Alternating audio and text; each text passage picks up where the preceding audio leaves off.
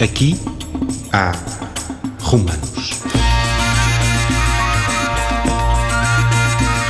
O podcast que fala de costumes da Roma antiga que resistem até aos nossos dias.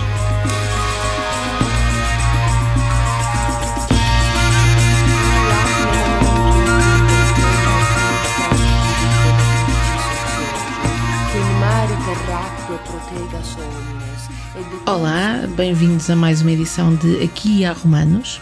Hoje vamos falar de morte, rituais fúnebres e cemitérios. E para isso temos connosco dois convidados, uh, uh, o professor uh, Rodrigo Banha da Silva, que é arqueólogo no Centro de Arqueologia de Lisboa e professor na Universidade Nova, e Olá. e a doutora Sara Gonçalves, chefe da Divisão de Gestão Cemiterial da Câmara Municipal de Lisboa. O meu nome é Gisela Monteiro, trabalho na Divisão de Gestão Cemiterial de Lisboa e vou estar uh, convosco uh, a fazer esta conversa sobre, uh, na prática, sobre os cemitérios e a morte agora uh, e nos romanos, uh, e se calhar começávamos mesmo por aí, não é? Como é que era o cemitério, a necrópole agora e na época romana? Na época romana, os romanos têm um conceito do espaço diferente do nosso. eles não definem uma área cemiterial, eles definem uma área por oposição, que é a área dos vivos, que é uma área eh, protegida e dedicada aos deuses, com um limite, isto nas cidades. Um, e, portanto, no seu exterior é a zona onde é permitido fazerem-se uh, práticas fúnebres. E, e, portanto, podem-se fazer essas práticas, como se podem fazer outras práticas muito diferentes. Uh, quem for a Pompeia vê uma casa magnífica ao lado de um bloco de jazigos construído por um empreendedor da época romana, uh, seguido por uma oficina uh, ao lado de uma loja onde se vendia comida e, portanto, os, os mortos estavam misturados com os vivos. e, nesse sentido, penso que o nosso entendimento hoje é um bocadinho diferente. Antes de mais nada, bom dia a todos. Uh, sim, é, é, o oposto. Uh, até finais do século XIX, os, os enterramentos eram feitos nas igrejas, nos adros, nos adros das igrejas, ou quem tinha mais dinheiro, dentro das igrejas. Em 1835 sai uma, um decreto de, assinado por Rodrigo da Fonseca Magalhães que obriga a criação de cemitérios públicos. Portanto, isto foi uma lei que, que, que, demorou muito tempo a ser concretizada e aplicada, houve muitas convulsões sociais à volta do, do assunto, mas na verdade é o contrário disso. Portanto, eh, este decreto vem impor a criação de espaços morados que são os únicos locais onde passa a ser permitido fazer enterramentos. Há exceções nas capelas que existem às vezes nas quintas, aos panteões, algumas coisas dessas, mas a regra passa a ser a criação de espaços fora das cidades, preferencialmente, em locais hum, aldesejados, isto não está escrito desta forma, mas no fundo é aldesejados porque para não contaminarem lençóis freáticos e para o cheiro não se sentir dentro das cidades. Portanto, portanto é é diferente dessa convivência. Passamos a tratar disto mais como uma questão também de saúde pública. Porque também a morte passa, vive-se de maneira muito diferente, não é? Aquilo que era a morte e a forma como se vivia, onde é que se morria, como é que se morria na época romana, não é a, mesma coisa que se passa um, hoje em dia, não é? Sim, embora um, nós tenhamos uma certa tendência para meter num, num saco uh, muito grande e muito genérico 1500 anos de história, que no caso lisboeta são apenas 700.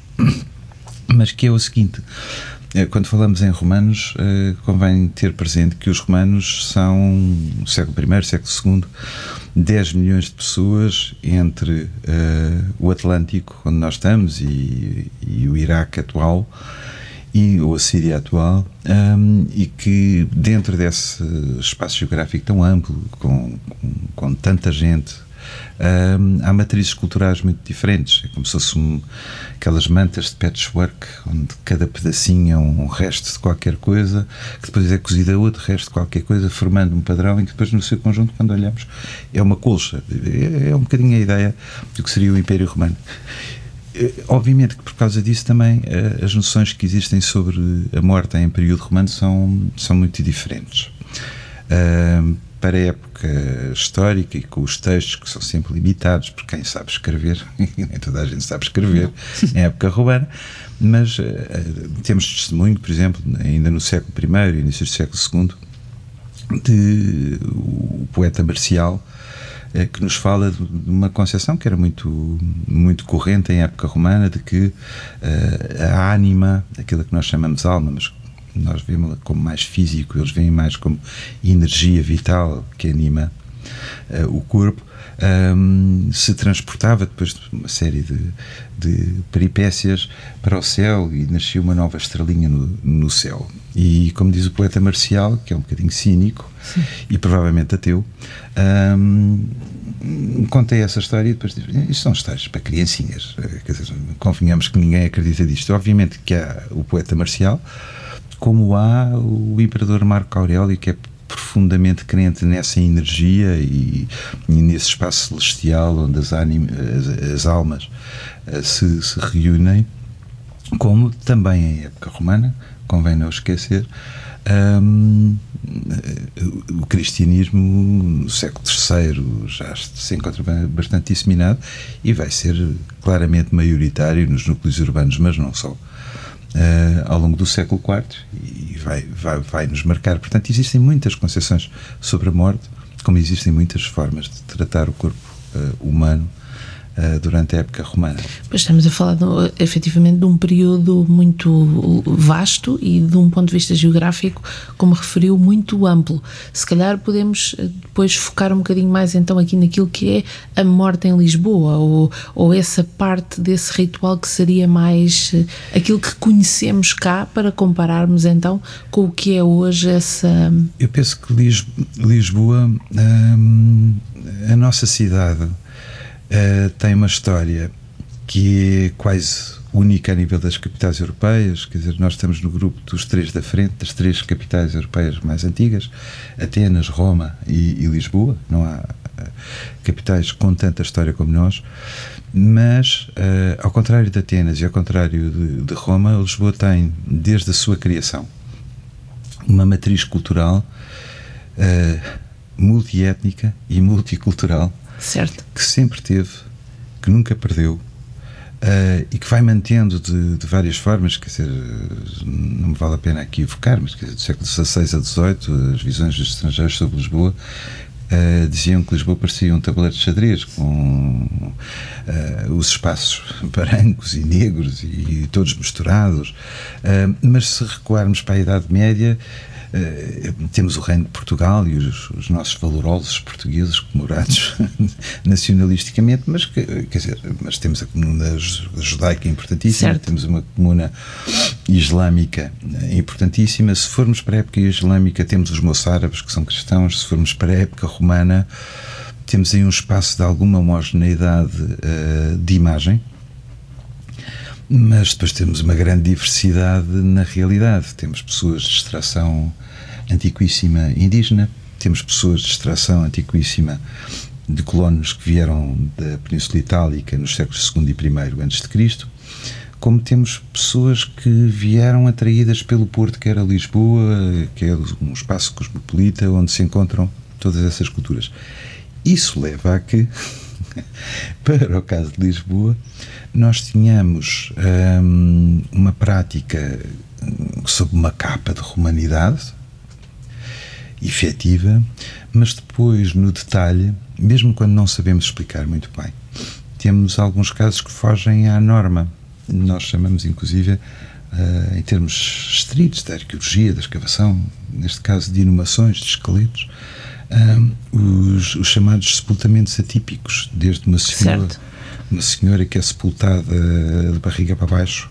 Um, uh, um grupo de quatro uh, inumados na Praça da Figueira uh, que são sepultados, como nós dizemos, a fazer o quatro, portanto, com a perna cruzada, um, que são gestos uh, distintivos, são marcas deliberadamente praticadas para os distinguir de outros indivíduos, mesmo que nós não saibamos explicar porquê. porquê. e, e penso que, que até a nível da morte, isto é o desafio para a minha colega, nós continuamos a ter essa. Esta diversidade. Essa Sim. Esta... eh, bom, em relação às posições atípicas, temos, que seja do meu conhecimento, apenas um caso. Temos um jazigo no Cemitério dos Prazeres de um professor que desenhou o seu próprio jazigo e o caixão está em pé. Pronto, é E um- esse é atípico. e esse é atípico. o resto dos enterramentos são típicos, são na posição que nós hoje dizemos normal, deitados, barriga para cima, com as mãos em cima do, da barriga, qualquer coisa assim parecida. Hum, em relação às práticas e essa interculturalidade, eh, os cemitérios de Lisboa, Lisboa, cidade de Lisboa, os cemitérios municipais, nós temos sete cemitérios municipais e depois temos três cemitérios de outras comunidades. Temos um da comunidade hum, judaica, temos o cemitério mais antigo de Portugal, que é de 1700 e qualquer coisa, que é o cemitério inglês, portanto, cemitério protestante, e temos- temos o cemitério alemão. Hum, portanto, temos estes três cemitérios para além dos nossos. Nos cemitérios de Lisboa, a Câmara assumiu sempre uma postura, essa mesma postura intercultural, se calhar por conhecer bem a realidade de Lisboa. Portanto, a, maior parte dos cemitérios são católicos, os cemitérios do país são católicos, os nossos têm, a maior parte deles tem uma capela, mas não são cemitérios, pelo menos até hoje não encontramos nenhum registro de que o cemitério em si tenha sido eh, benzido, Sacralizado. sacralizado. Portanto, aquilo que se fez, que se instituiu foi cada sepultura é benzida individualmente e, portanto, os nossos cemitérios serviram sempre para todas as crenças. Uh, houve uma altura até em que uh, houve uma legislação que obrigava à construção de muros para separar as- os católicos dos outros. Esse muro terá sido começado a construir, mas nós temos registros de- do presidente da Câmara dizer mande-se abaixo esse muro, isso não é para existir nos nossos cemitérios, os nossos cemitérios são para todos. E isto em 1876, Sim, por aí. 72, por aí. Por aí. portanto estamos a falar Estamos a numa falar época ainda final- inesperada, inesperada. quase, não é? Portanto, a Câmara assumiu sempre essa postura. A partir daí, temos tido sempre. portanto, foi sempre um cemitério aberto, os cemitérios abertos para todos. Em 97 foi criado, inclusivamente, foi feito um protocolo com a comunidade islâmica de Lisboa que permitiu a criação de um talhão com 17 mil metros quadrados aproximadamente para a comunidade islâmica. Talhão esse hoje que foi, foi alterado do cemitério do Lumiar para o cemitério de Carnide. Hum, em Carnide eh, foi criado um edifício que se chamava na altura edifício ecuménico hum, para, hum, para fazer os velórios de, to de todos. Portanto, é um é uma, não é uma capela, é um edifício sem qualquer simbologia, sem, sem, sem, sem simbologias religiosas, mas que permite que se, cada comunidade leve, as suas, leve as suas, os seus símbolos e os, e os ponha nas salas. Hoje em dia, o, esse- este edifício não foi utilizado durante muitos anos, ou foi muito pouco utilizado durante anos, durante muitos anos. Agora construímos um crematório e estamos a e reabilitámo-lo. Esperamos abrir muito brevemente. Estamos a contratar a equipa que vai permitir que ele entre em funcionamento. Mas temos a comunidade, já, já fizemos uma série de velórios da comunidade islâmica, da comunidade hindu, da comunidade de Jeová, de, várias comunidades evangélicos e que nos permite perceber estas crenças todas e, portanto, vai ser um edifício também assim um bocadinho essa mistura dessas culturas todas que, que o Rodrigo falava, que é a cidade de Lisboa, que encontram ali o seu espaço, porque Lisboa não tem os velórios eh, são em salas normalmente acopladas às igrejas. E portanto não há espaços para que cada uma destas comunidades possa realizar os seus os seus velórios. Não, e no fundo é uma, é uma recuperação da herança, uma, uma Sim. manutenção, talvez a palavra mais Sim. correta seja uma manutenção dessa herança de multiculturalidade. E, e falando na questão do crematório, isto leva-nos também aqui a uma ideia do cremação versus inumação, que é uma realidade agora e que também era uma realidade nesta época ah, que estávamos aqui a falar, não é? Sim, eh, em época romana e para o caso de Lisboa, nós temos as duas práticas. Temos a prática da, da inumação e da cremação, sendo que nas sepulturas mais antigas que conhecemos, que datarão ali dos finais do século I a.C., primeiras décadas a seguir à nossa era, hum, há uma mistura das duas práticas, de inumação e, e cremação. Depois há uma tendência, a partir dos meados do século I, para um predomínio, uma quase exclusividade da cremação, como prática ritual, que se vai manter até ali aos finais do século II, quando começam a ressurgir as inumações. E quando chegamos ao século III, o cenário já se inverteu, ou seja, já temos umas inumações predominantes, umas cremações. Nota-se que as cremações são muito mais caras, não é? Que é preciso escolher a madeira, é, é preciso erguer a pira. Eh, normalmente há, havia, em época romana, e terá havido com certeza em Lisboa, uh, pessoas dedicadas ao exercício profissional de atividades funerárias um, e, portanto, especializadas em preparar estes rituais, em, em preparar o, o, velório, em preparar o cortejo fúnebre e, e, a própria sepultura. Mas, portanto, no século III há uma, uma retoma com muita força da, da, da inumação que se torna dominante para no século IV, em parte fruto também do cristianismo triunfante, mas não só, a inumação vir-se a tornar quase exclusiva e depois, já mais para a frente, absolutamente exclusiva. Que é um é. bocadinho. Sim, é um bocadinho o que acontece aqui. Em Lisboa, o primeiro, não só Lisboa, o primeiro crematório em Portugal foi no, no Alto São João. a primeira proposta de construção é de 1911 o crematório acabou por só ser construído em 1925. Também tivemos aqui a Primeira Grande Guerra, que não, portanto, não havia metais, não havia como produzir o forno. O forno veio da Alemanha. Um, portanto, a primeira cremação é em 1925. O forno trabalhou até 36 e depois foi encerrado. Não, não há razões claras de, deste encerramento, ou por falta de procura, ou por falta de manutenção, ou razões políticas, não sabemos. Uh, mas fechou. Portanto, até 85 não houve mais cremação em Portugal, com exceção de algumas hum, cremações feitas em Pira, precisamente pela comunidade islam, hum, hindu, peço desculpa, hum, no, que eram realizadas fora de horas no cemitério do Alto São João. Em 85 o forno foi reativado e a partir daí foi um crescendo de, de, de, de procura. Sendo um país maioritariamente católico, houve muita relutância em, na adesão à cremação. Embora o Concílio do Vaticano II, desde 63, permita a cremação, não é uma coisa que fosse aceite naturalmente. Portanto, foi preciso aqui um trabalho também em conjunto até com, com, com a Igreja de, de, de, de, de explicar às pessoas que a cremação era possível e permitida. Hoje em dia o Papa Francisco uh, aquilo que diz é façam a cremação, mas mantenham as cinzas no cemitério. É importante que as cinzas se mantenham neste local supostamente sagrado para se poder fazer o culto. Portanto, hoje em Lisboa temos um, uma taxa de 60% já de cremação. Portanto, isto permite-nos, tudo o resto é inumação, ou na terra ou em jazigos, mas maioritariamente na terra a inumação. Um, mas temos uma taxa de, de 60% de cremação e que está estabilizada porque os nossos fornos também não podem fazer mais cremações e porque já há muitos fornos aqui à volta e, portanto, não prevemos que esta taxa agora suba muito. Uh, vai manter-se, mesmo com este quarto forno agora encarnido, mas que é uma tendência que vai crescer para o resto do país. No norte há muito menos cremação, aqui tem, tem, temos quase o movimento inverso, não é? Tivemos uh, aqui o um movimento em que a inumação substitui a, a, cremação e depois agora temos a, a cremação a substituir, de certa forma, ou pelo menos a crescer significativamente uh, ah, um, ah, para substituir a inumação.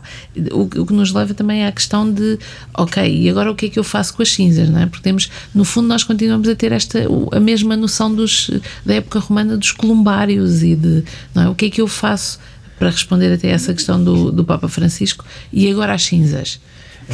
Sim, em época romana, um, os romanos têm, têm uma particularidade um, quando olhamos para um monumento romano, e nós aqui na região temos um muito bem conservado, no Conselho de Louros, com os nichos laterais ainda preservados e parte do teto, mas quando olhamos para aquele monumento pensamos uh, que aquele monumento é sacralizado.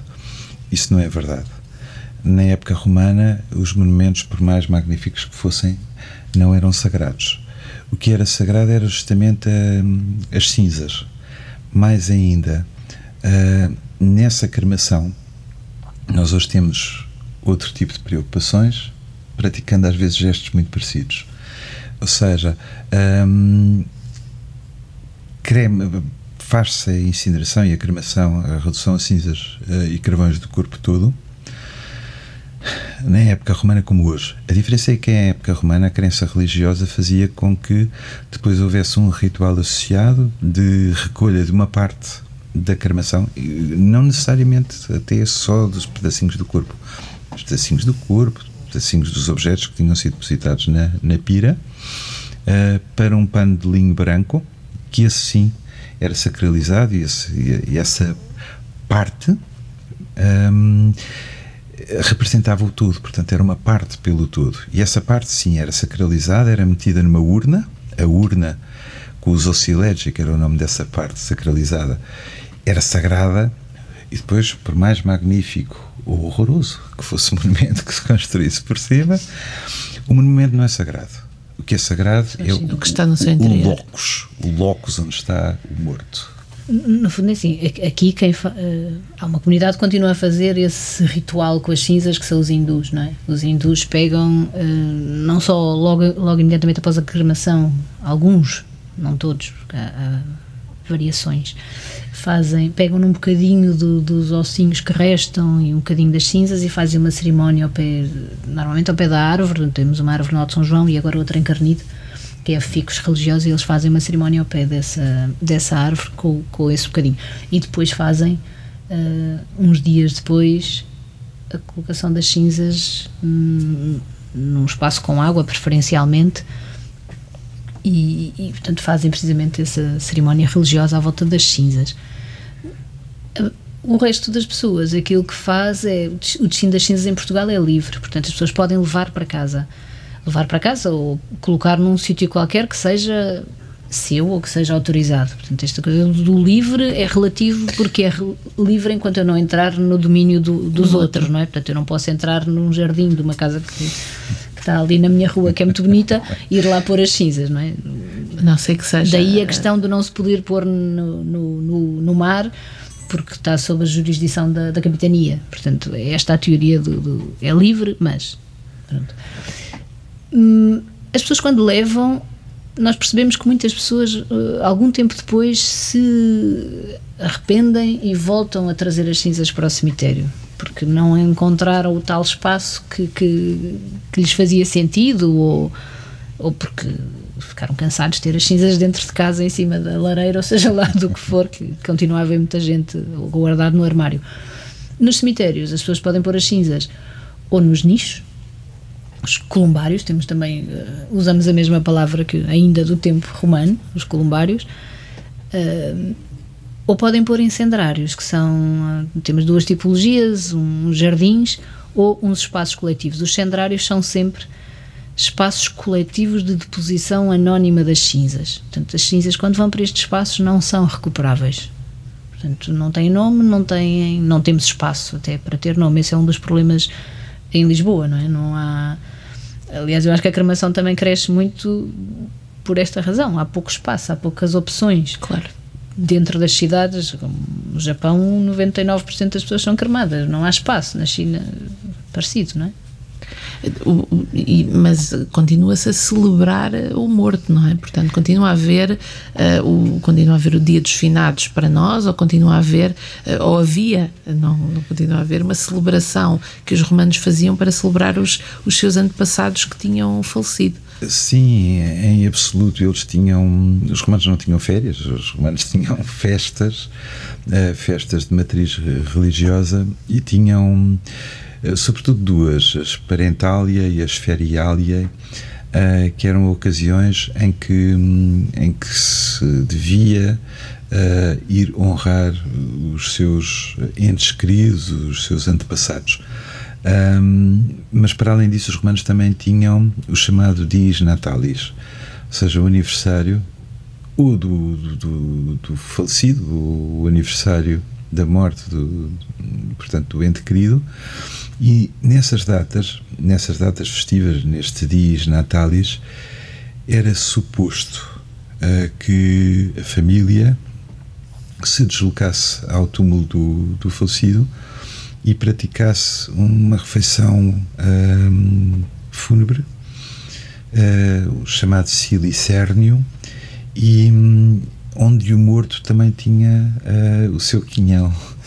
Um, em muitos casos, fora de Lisboa, mas por exemplo em Mérida ou em Córdoba, existia inclusive um tubo, um canal que conduzia da superfície para o locus sagrados, onde estava a urna, para se deitar a comida, o quinhão, para o falecido. Uh, em Lisboa ainda não vimos isso. E é bastante provável que acontecesse como acontecia com certeza noutros sítios, em que havia um, a toma da refeição, um, por vezes até com um espaço arquitetonicamente preparado para essa, para essa toma, e que o quinhão ficasse uh, ficasse lá, uh, portanto, à disposição do, do falecido. Não, é, é, é engraçado, uh, por exemplo, em Timor, eles fazem no dia de, de Todos os Santos, portanto, que eles chamam o Dia das Almas, eles fazem, cozinham durante o dia as refeições que a alma gostava, deixam, fazem em casa, não fazem no cemitério, mas ainda hoje fazem isto. Uh, cozinham as refeições que ele gostava, deixam-nas até para lá da meia-noite, precisamente para o morto poder comer tudo aquilo que quiser, e depois comem eles, depois da meia-noite, as refeições que prepararam para, para o morto. Pronto, estas práticas cá em Portugal eu também não conheço, não é, não é, há vários, várias culturas que celebram o Dia dos Mortos de uma forma muito intensa, os asiáticos, os indonésios também retiram os, as múmias, vestem as múmias na, na, no, no, México, o famoso Dia dos Sim. Mortos, não é? que é património da, da Unesco, o Dia dos Mortos de, do, México, do, México. do mexicano. Cá em Portugal, uh, as pessoas continuam a ir aos cemitérios, mas a verdade é que cada vez menos. Se calhar também estes 60% da cremação também já têm uma postura o diferente e o seu impacto, não é? Mas nós temos fotografias de, de, épocas de finados, mesmo já do século, do início do século XX, com as ruas cheias de gente, a meio do século XX, com as ruas cheias de gente. Hoje em dia há gente nos cemitérios, há mais gente do que no resto do tempo, mas não é a mesma coisa. O 2 de novembro não é o 2 é de novembro, o... não é o 2 de novembro, não é, não é o que era. Pronto, lá fora, nas aldeias, ainda há muito esta.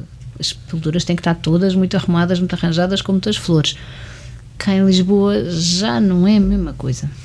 De qualquer forma, e até para terminarmos, eh, fica eh, esta nota da visita a estes espaços. Nós, quer de um ponto de vista dos cemitérios, quer de um ponto de vista destas ruínas romanas, ainda temos o que visitar uh, em Lisboa, não é? Sim, em absoluto em, em absoluto. Sim, dos nossos cemitérios há, há, há, muitas coisas para visitar. Nós, inclusivamente, fazemos agora uh, visitas também para ver os, os, ditos monumentos de que falava. Um, temos visitas organizadas pela, pela Câmara, visitas gratuitas que são todos os meses. Uh, e, e, temos as inscrições, que são uh, uma herança romana tão importante, ou seja, comemorar a memória do morto, o nome do morto é manter a sua memória viva. Isso era muito importante para os romanos e, e continua a ser muito importante para nós. Sim, nós temos, temos, temos muitos epitáfios com muitas. Alguns até com histórias engraçadas, muitos são comum, não é? Aqui já a minha mulher, não sei o quê, o, o filho querido. Continuamos a ter inscrições em latim. E continuamos, continuamos a ter inscrições em latim. E com abreviaturas? Também. Com abreviaturas. temos, temos histórias muito engraçadas. Temos uma senhora que se casou três vezes e todo, nos prazeres e toda essa história do, dos vários casamentos e do primeiro marido que morreu e do segundo marido que morreu, tudo isso está inscrito no, no, seu, no seu epitáfio. No seu epitáfio. Uh, portanto, os epitáfios também nos mostram muito daquilo que eram a memória das pessoas, do que era a vida deles, não só, não só as, as, as memórias eh, profissionais, que as pessoas gostam de enaltecer aquilo que, que fizeram de muito claro. bom em vida, mas muito estas coisas pessoais do. Por outras palavras, ainda há muito de romano em nós. Isso, ainda há muito de romano em nós. Muito obrigada a todos e até um próximo podcast. Muito obrigado. Aqui há Romanos é um podcast da Agenda Cultural de Lisboa. Foi idealizado e produzido em parceria com o Centro de Arqueologia de Lisboa para assinalar o décimo aniversário da criação deste equipamento da Direção Municipal de Cultura da Câmara Municipal de Lisboa. A sonoplastia genéricos são da autoria de Fernando Figueiredo. A coordenação é de António Marques.